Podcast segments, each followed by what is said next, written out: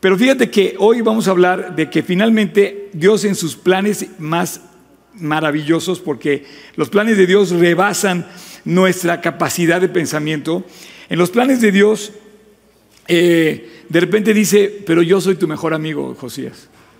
Yo, Dios. Y él tenía preparado lo mejor para él. Entonces vamos a abrir nuestra Biblia en Segunda de Crónicas 34 y vamos a leer varios versículos. Quiero que se, se ubiquen ustedes aquí conmigo y vamos a leer varios versículos donde podamos como ubicarnos en, un poquito en la historia. Si tienes y te gusta subrayar o marcar tu Biblia, me gustaría que lo hicieras, que, que marcaras tu Biblia en algunas partes. El versículo 3 dice, a los ocho años de su reinado, siendo aún muchacho, comenzó a buscar a Dios, al Dios de sus padres. A los doce, o sea, ya vemos ahí cómo va creciendo, cuatro años después comenzó a limpiar, limpiar a Judá y a Jerusalén de los lugares altos, imágenes, esculturas e imágenes, e hizo pedazos las imágenes del sol, que estaban puestos encima, despedazó también las imágenes de acera, las esculturas, las estatuas fundidas y las desmenuzó, las esparció por el polvo, los separaba de Dios. Como que dice, vamos a quitar todo lo que te roba, que le roba la atención a Dios. Versículo 6. Lo mismo hizo en las ciudades de Manasés, Efraín, Simeón, hasta Neftalí, no del sur. El reino ya estaba dividido y digamos que su territorio era un poco más pequeño que todo Israel completo. Él era el rey de Judá.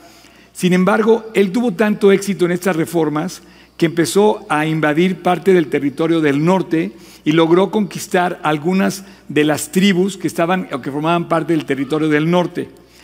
Versículo 7.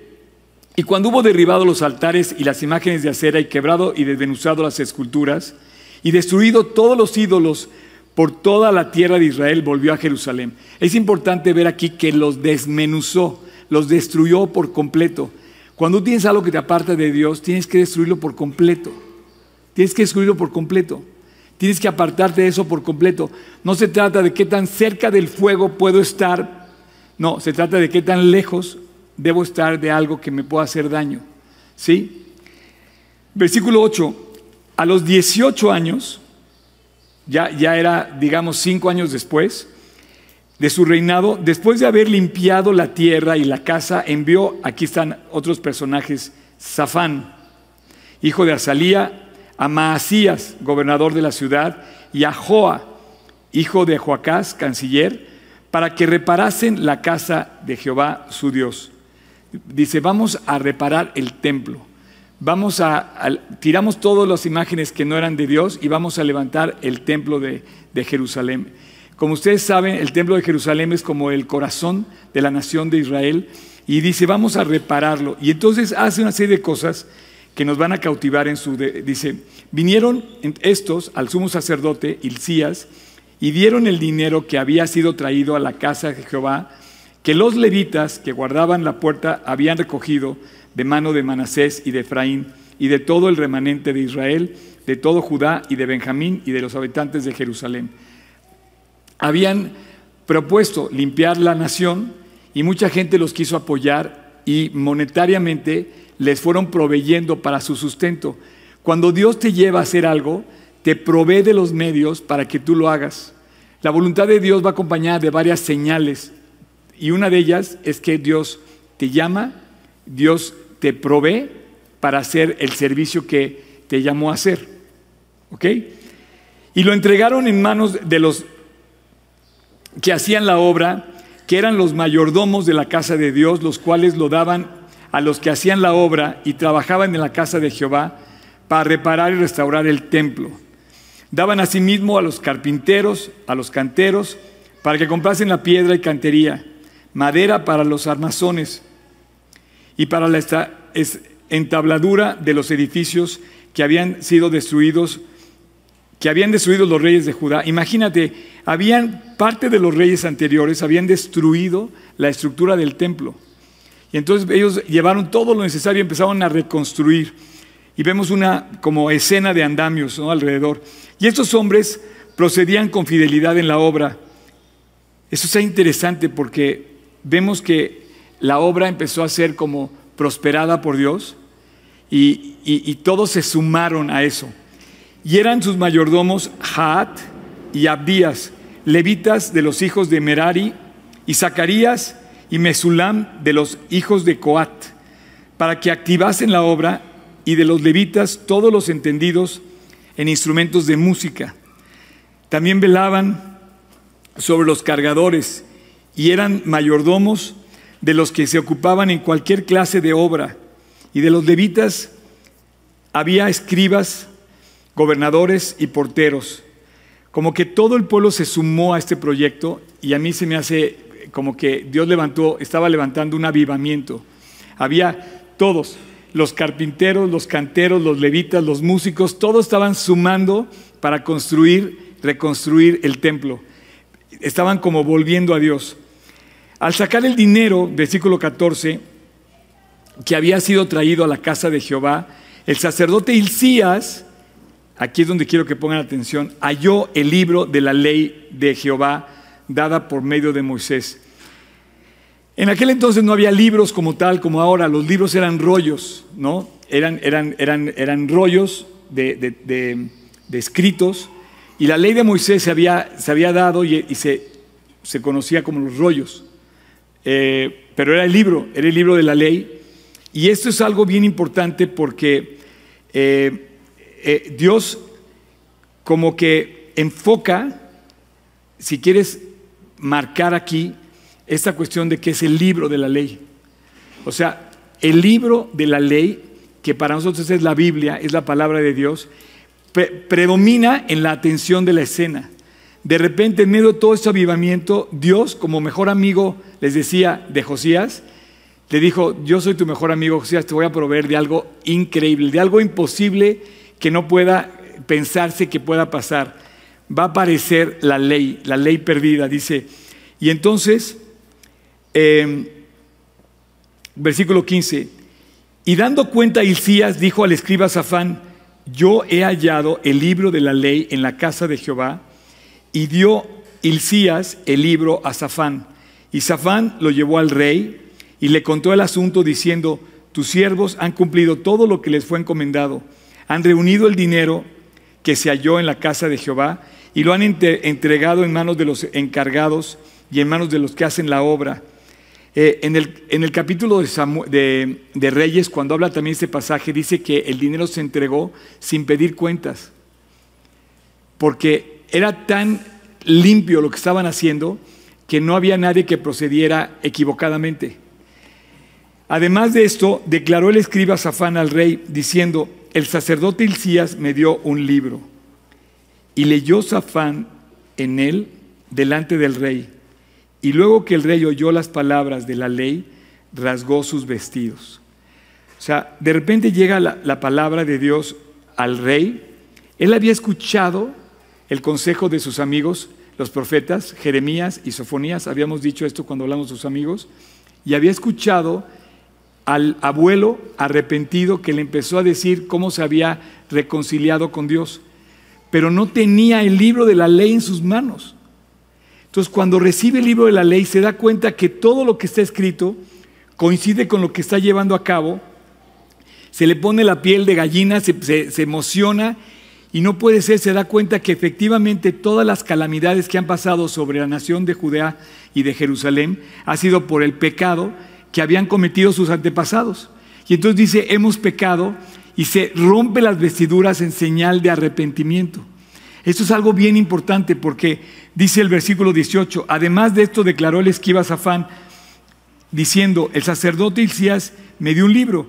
Leyó el libro delante del rey, el versículo 19 dice, y luego que el rey leyó el libro y oyó las palabras, rasgó sus vestidos. La ley de repente le dio al rey toda la autoridad para seguir adelante haciendo la obra. De repente recibe la, recibe la ley y ya con la ley en la mano, con la ley de Dios en la mano, dijo, estoy haciendo bien y esto me va a consolidar como líder haciendo las cosas correctas.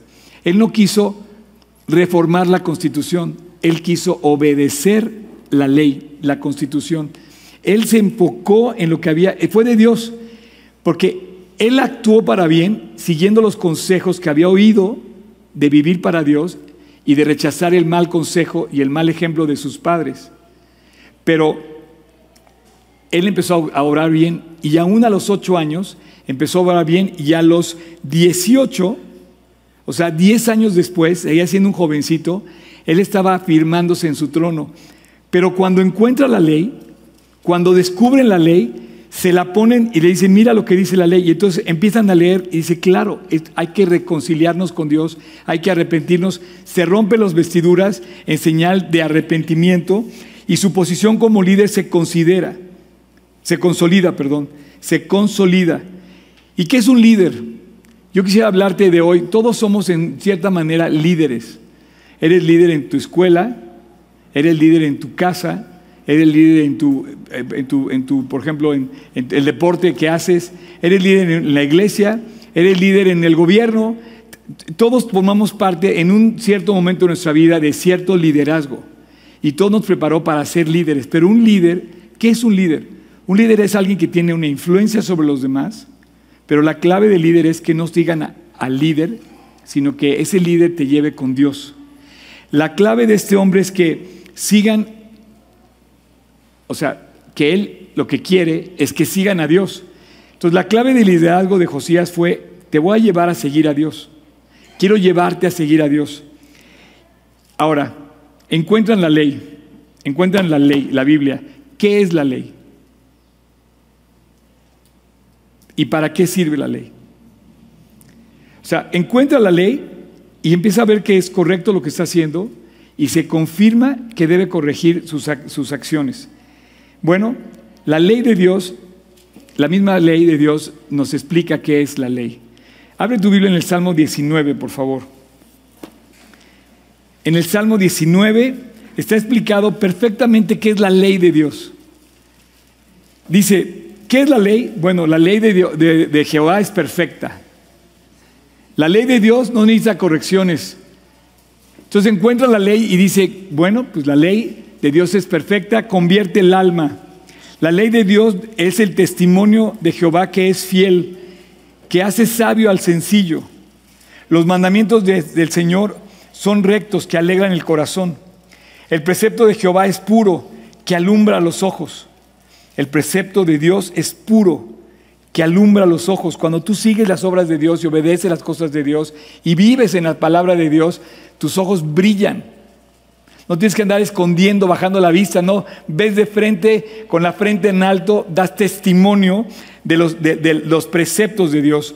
Versículo 9, el temor de Dios es limpio, que permanece para siempre. Los juicios de Dios son verdad, todos justos. Y luego dice aquí, es algo muy deseable, es más valioso que el oro y más que mucho oro afinado. Es más dulce que la miel y la que destila que el panal. Ese libro que tienes en la mano es más dulce que la miel a tu boca. Es algo delicioso, es algo, es algo que te va a, es como aceite para el alma, es como alimento para el espíritu. Dice la Biblia que es agua para limpiarnos, que es el pan de vida, que además nos da alimento, es, nos sirve como, como leche. En, Primera de Pedro, puedes poner Primera de Pedro, por favor, eh, versículo 2, dice que es la leche la leche espiritual. Dice, desead como niño recién nacido la leche espiritual, la leche, el alimento espiritual no adulterada para que por ella crezcáis para salvación. Deja ahí por favor ese versículo. Una vez que descubres que la ley de Dios es perfecta, que convierte el alma, que hace sabio al sencillo, que, es, eh, que alumbra los ojos, que el precepto de Jehová es limpio, que son deseables más que el oro, que es más valioso que lo valioso y que es más dulce que lo dulce, entonces dices, bueno, ¿para qué me sirve esa ley? Y en este versículo encontramos que nos sirve para crecer para salvación. Nos hace madurar. La ley de Dios es lo que te infunde el alimento espiritual que te permite sacar la fuerza, escúchame bien, la energía para seguir adelante. Tú no puedes si no lees la palabra de Dios. Tú no puedes si no tienes un contacto con la palabra de Dios. La ley de Dios, Dios nos la dejó para que ahí nos alimentáramos de la información correcta que tenemos que tener.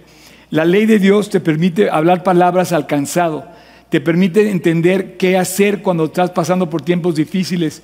Yo he estado, yo he estado en el lecho de muerte de personas muy queridas Y la ley de Dios es lo único que me ha permitido alentar a esas personas, sacar de la, dice, de la fuente del agua de la salvación, sacar las palabras de aliento para llevar esa, esa, esa palabra al que, al que está muriendo. Y un día voy a ser yo el que esté muriendo y la ley de Dios va a ser lo único que me va a alentar. La ley de Dios es el alimento que nos permite crecer para salvación, pero la ley de Dios también nos permite recibir la energía para continuar la carrera. Esto se me hace bien importante porque en, el, en el término de, tú no podías vivir sin alimento. O sea, tú no puedes vivir sin agua, tú no puedes vivir sin alimento y ese alimento se, transforma en el cuerpo con todo este sistema eh, que, Dios nos dio, se, se transforma en energía, en proteínas, en minerales, en sales que nos hidratan y nos permiten seguir adelante. Si tú no comes bien, te vas a morir. Pero cuando comes bien, cuando te alimentas bien, de ahí viene la energía que tenemos para seguir adelante. Así es que eh, fue, fue muy, muy hermosa la provisión de Dios para Josías, porque le confirma por dónde está y le dice, tú de aquí vas a sacar la seguridad de que lo que estás haciendo está haciendo bien. Esta es tu seguridad, amigo, amiga mía. Esta es tu seguridad. De aquí no solamente sale el alimento, de aquí salen las respuestas. ¿Nunca te acuerdas cuando estabas en el examen? Que sales del examen y sabes que vas a sacar 10 porque tenías las respuestas. ¿Nunca han estado así? Nunca se han sabido todas las respuestas que dice, saqué 10, mamá, voy a sacar 10 porque sabía todas las respuestas. Porque tú sabes la respuesta. O sea, ¿nunca les ha pasado esa sensación de que hacen un examen y contestan todo bien porque tienen la respuesta? ¿Sí? ¿Me siguen? Ok. Felicidades, se ve que estudiaron. Pero eso es lo que pasa con la Biblia. La Biblia nos da las respuestas. Entonces, evidentemente, Josías estaba tomando decisiones joven y lo que estaba aprendiendo en la ley solamente le confirmaba que lo que estaba haciendo era lo correcto. Cuando tú tienes las respuestas, cuando tú tienes la, respuesta para el examen, sabes lo que es la respuesta. Sabes la respuesta que de la cual estás haciendo el examen. Pero en la vida, saber la respuesta básicamente es saber lo correcto y saber la verdad. Este libro que tienes en tus manos es la respuesta de Dios para saber que estás actuando bien y que estás actuando en lo correcto. Esto es, una, esto es la verdadera libertad del ser humano. Entonces, cuando tú vas a hacer algo, tú debes de ver las cosas en base a la ley, a la Biblia que Dios te dio y que Dios me dio. Esto va de acuerdo con las cosas de Dios. Esto haría Dios. Esto está expresado en la palabra de Dios y entonces yo tengo la respuesta, no, no va de acuerdo, esto no está bien, esto no es correcto, y entonces tú ya sabes la respuesta. Pero tú no puedes saber la respuesta si no conoces el libro. Y una vez que sabes la respuesta, me encanta porque sabes, sales con, una, con un porte de confianza de que, de que contestaste bien. Cuando, cuando no dudas de la respuesta, cuando sabes que hiciste lo correcto, cuando contestaste bien, sales con la seguridad de haber hecho lo correcto. Así es que la fuerza justamente viene por leer la palabra y termino, voy a concluir eh, finalmente diciéndote que lo que tú lees en la palabra eh, lo tienes que llevar a cabo en, el, en, verdad, o sea, como, como, que es un, como que es un espejo que te, que te enfrenta, ¿no? Y, me, encanta porque la Biblia es tan clara como un espejo que te dice tus defectos, te, deja ver los defectos que tenemos y te deja ver lo que tenemos que corregir o te, o te deja ver cómo somos. Y la Biblia es ese espejo que nos deja ver. Entonces, cuando tú empiezas a ver que la Biblia te va corrigiendo, tú tienes que ponerte a actuar. Hoy estaba leyendo la carta de Filipenses, es una carta que me sé de memoria y la estaba leyendo y, vuelvo a entender otra vez más cosas. Cuando, cuando dice que él, que él vivía eh, teniendo el mismo conflicto que habéis visto en mí y que ahora yo tengo. El conflicto, ¿qué, ¿qué conflicto tenía Pablo? Pues cuando un creyente vive en un cuerpo lleno de, lleno de maldad y un mundo lleno de maldad, hay un conflicto entre poner la palabra en, en acción y y escoger vivir en tus fuerzas o en tu carne. Y hay un conflicto. Ahora, Pablo su conflicto lo elevaba más. En ese capítulo, cuando describe el conflicto, dice, teniendo deseo de partir y estar con Cristo. O sea, yo ya me quiero ir, ya me quiero morir, ya quisiera estar en el cielo, quisiera quitarme todos estos problemas. Se ve que tenía conflicto, se quería morir. Tengo deseo de partir y estar con, Cristo, lo cual es muchísimo mejor. Ah, perdón, eh, lo dice después. Pero dice, quiero, quiero morirme porque hay tantos problemas en este mundo que quisiera ya no estar aquí. Pero dice, mi conflicto no es ese, mi conflicto es que quedar en la carne es más necesario por causa de vosotros. O sea, dice, voy a quedarme en la carne, el conflicto ya no es de que me vaya, sino que me quedo para seguir luchando, para seguir sembrando. Josías y Pablo eran como primos hermanos, fíjate, porque aunque vivieron con una diferencia de 700 años más o menos de distancia, vivían con el mismo corazón para Dios. Tenían ese conflicto, dice, voy a quedarme a limpiar todo mi entorno y voy a limpiar mi vida. Quedar en la carne es más necesario por causa de vosotros. Quedarme aquí, tengo que dar testimonio. Quedarme aquí, tengo que ser una fuente de influencia. Y entonces se convierte en un líder que dice,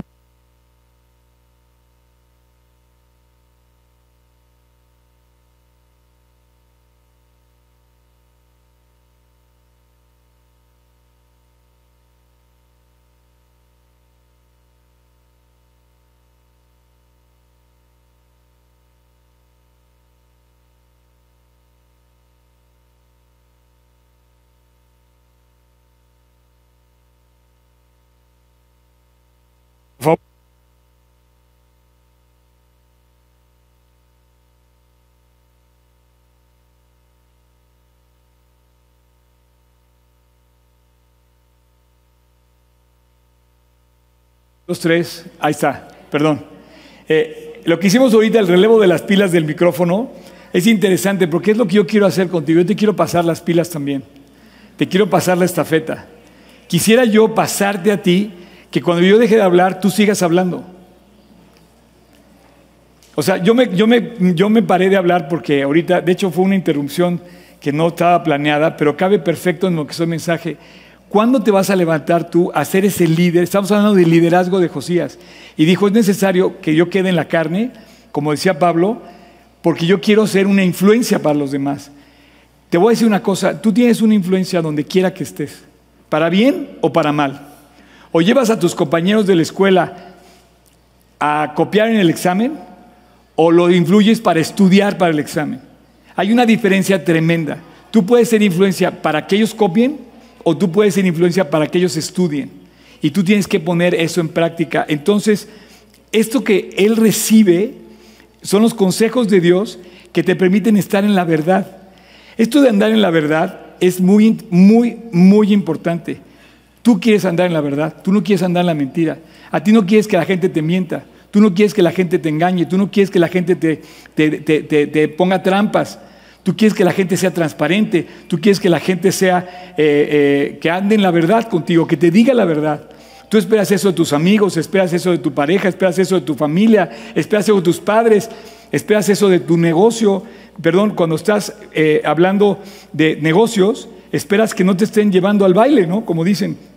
Esperas, y, y para tener la diferencia entre lo bueno y lo malo, estamos aquí pintados como pocos los mexicanos. Eh, traemos el video este, Job, el de, el de las... Eh, em, no sé si vieron que salió una persona que, que, donó para, para, las, em, para, los, eh, para los terremotos de Turquía y le puso unos chips de localización a todo lo que se donó al gobierno de la Ciudad de México. ¿Y saben dónde apareció eso donado? No lo traemos. Bueno, eh, yo, puso, puso unos chips en el papel de baño, en el arroz, y entonces el chip de localización empezó a ver que nunca se fue a Turquía. Es más, nunca salió de la Ciudad de México.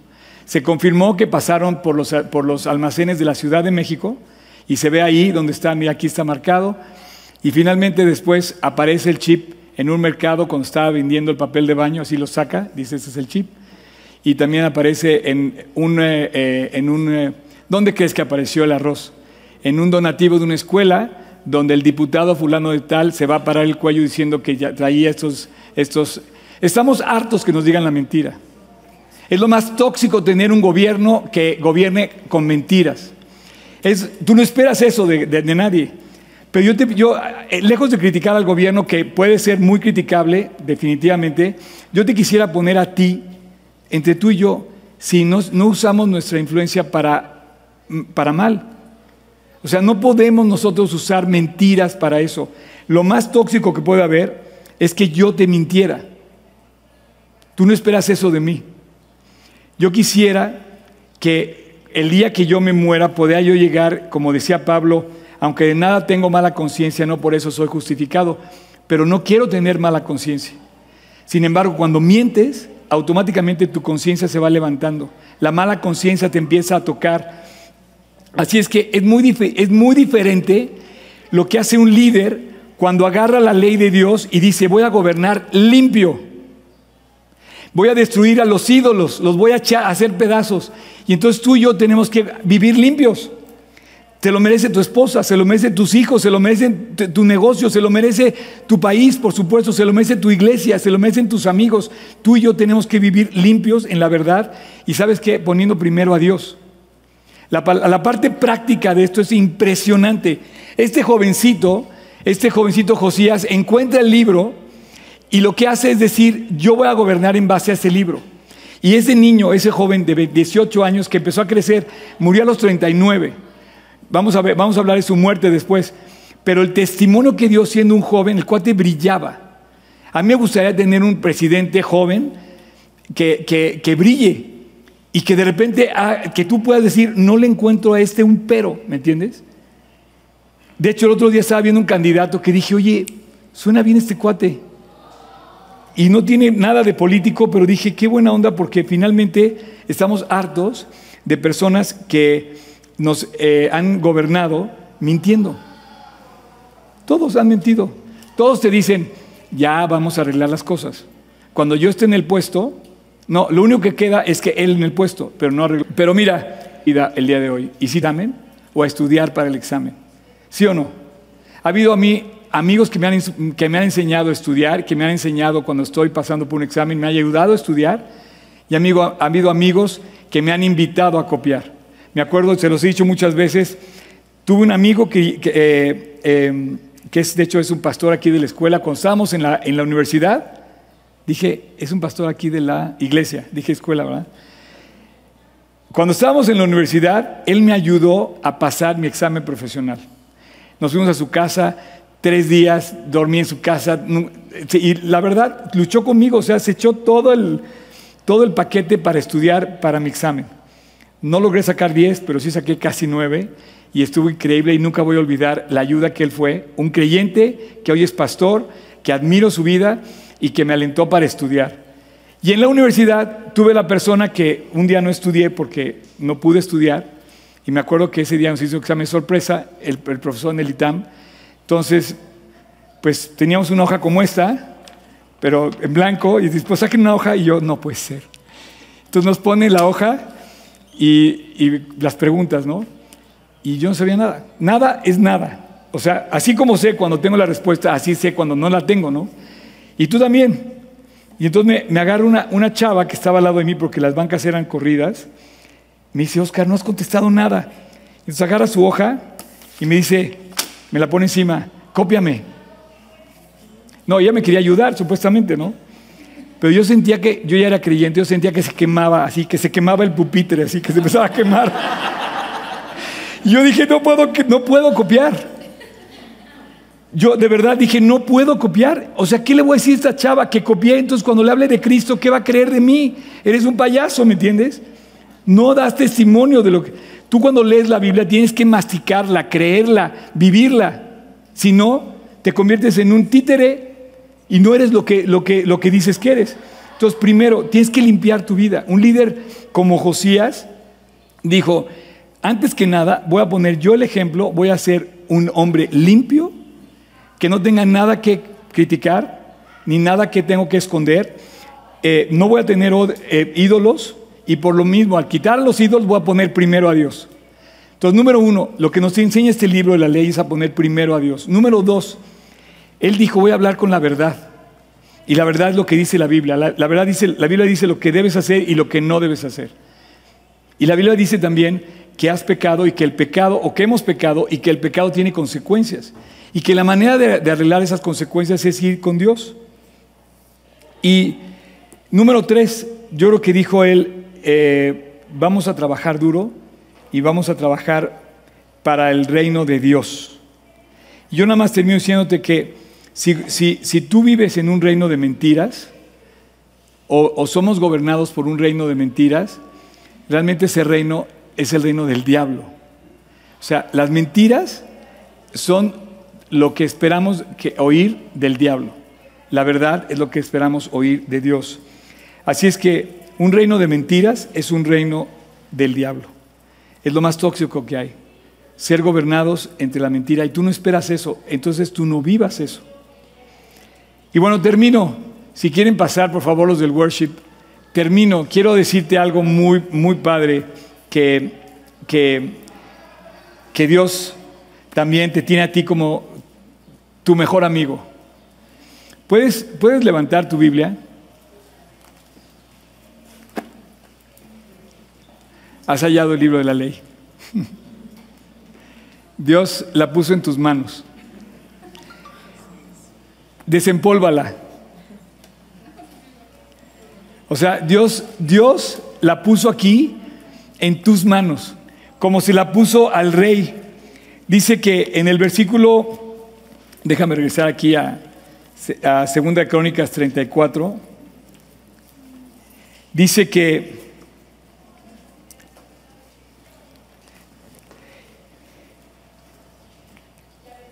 Además de esto, declaró el escriba al rey diciendo, el sacerdote Hilcías me dio un libro.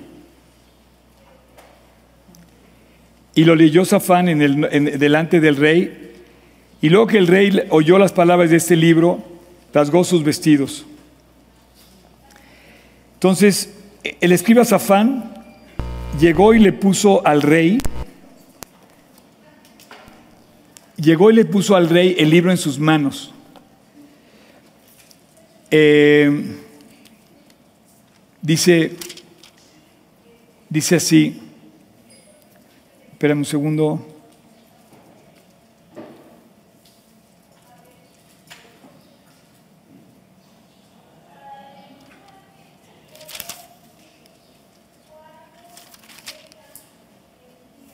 Eh, eh, um.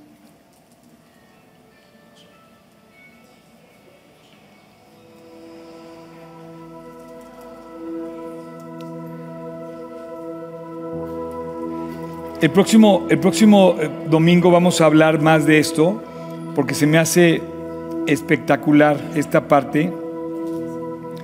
Eh,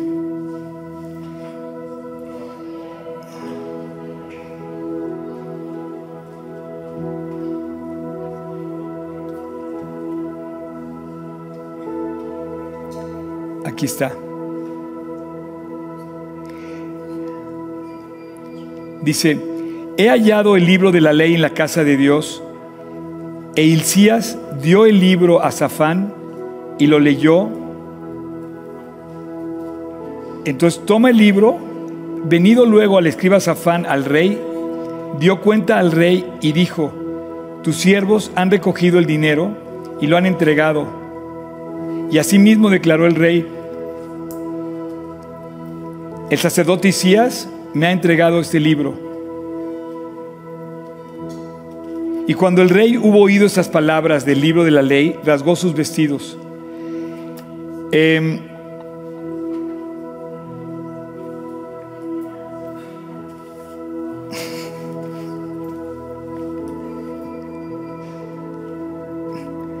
bendito el día en que encuentras ese libro.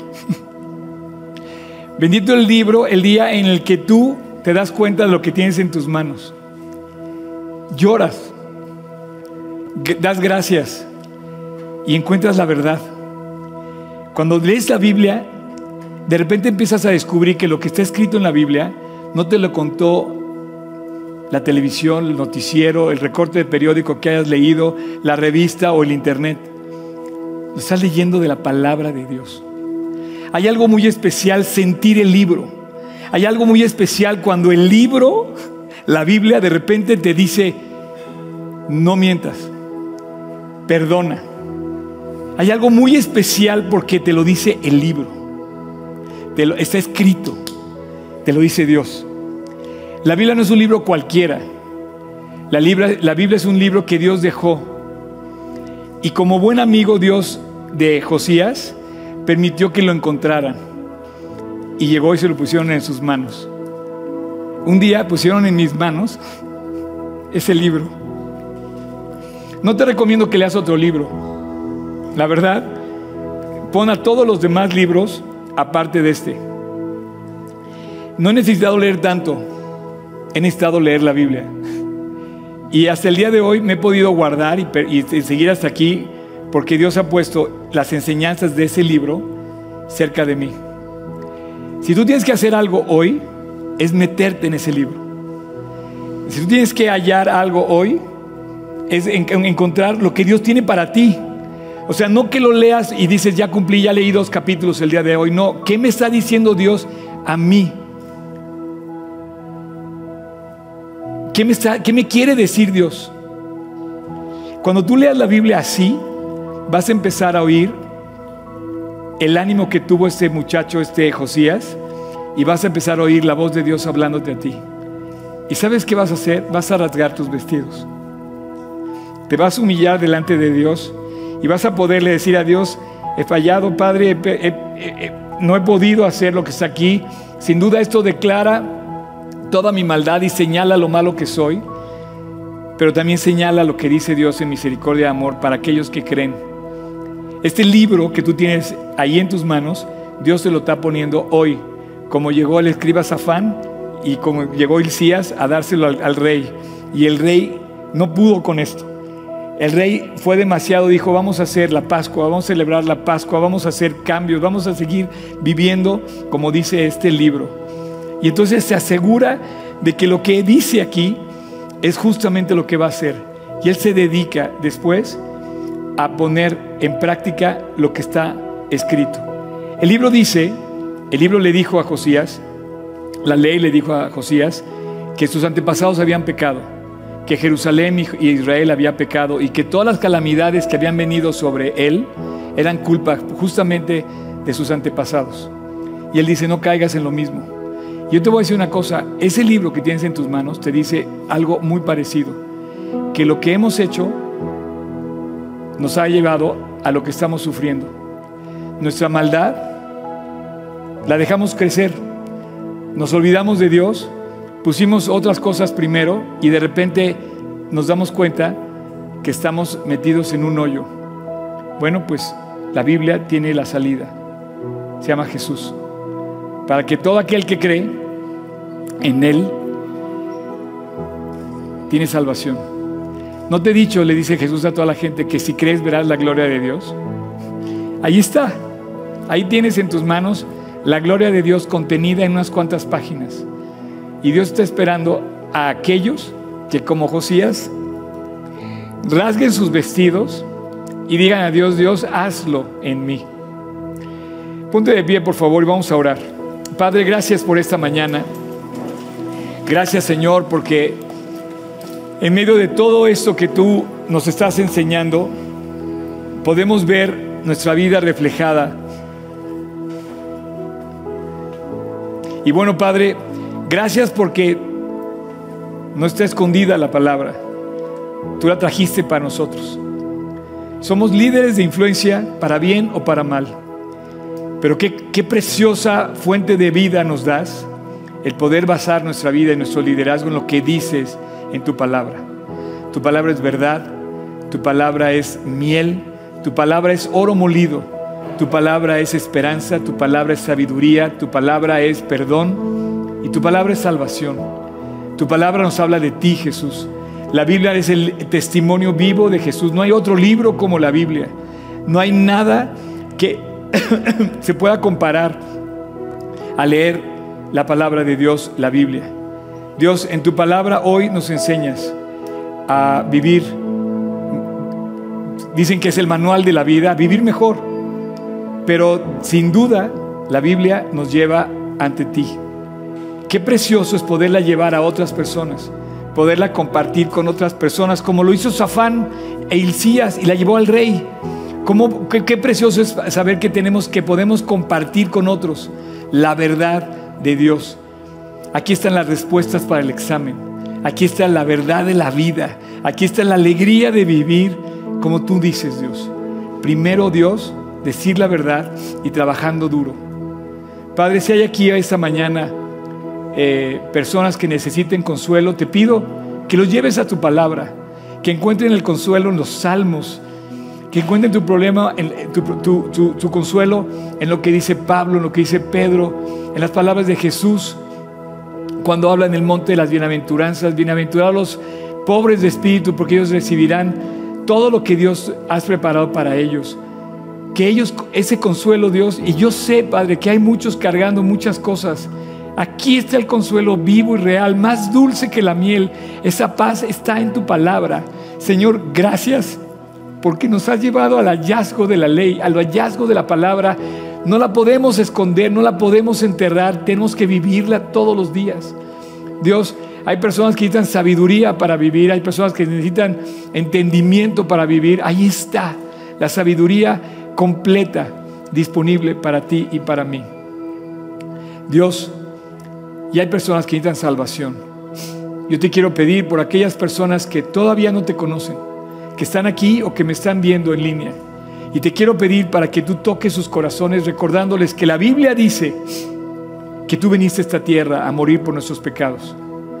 Que tú dejaste tu trono, dejaste tu lugar para hacerte hombre, vivir como nosotros y morir en nuestro lugar porque el pecado merecía la muerte. Y solamente alguien que pagara por el pecado muriendo, como lo hiciste tú en la cruz, puede tomar ese camino de sustituto que nosotros debíamos haber tomado.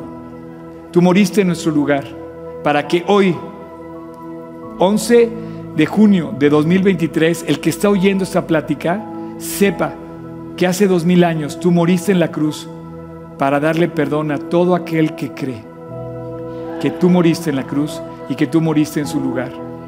Así es que Dios, yo te pido por esas personas que me están escuchando, para que hoy abran su corazón, se den cuenta que tienen que limpiarlo y que la única forma de limpiarlo es a través de Cristo.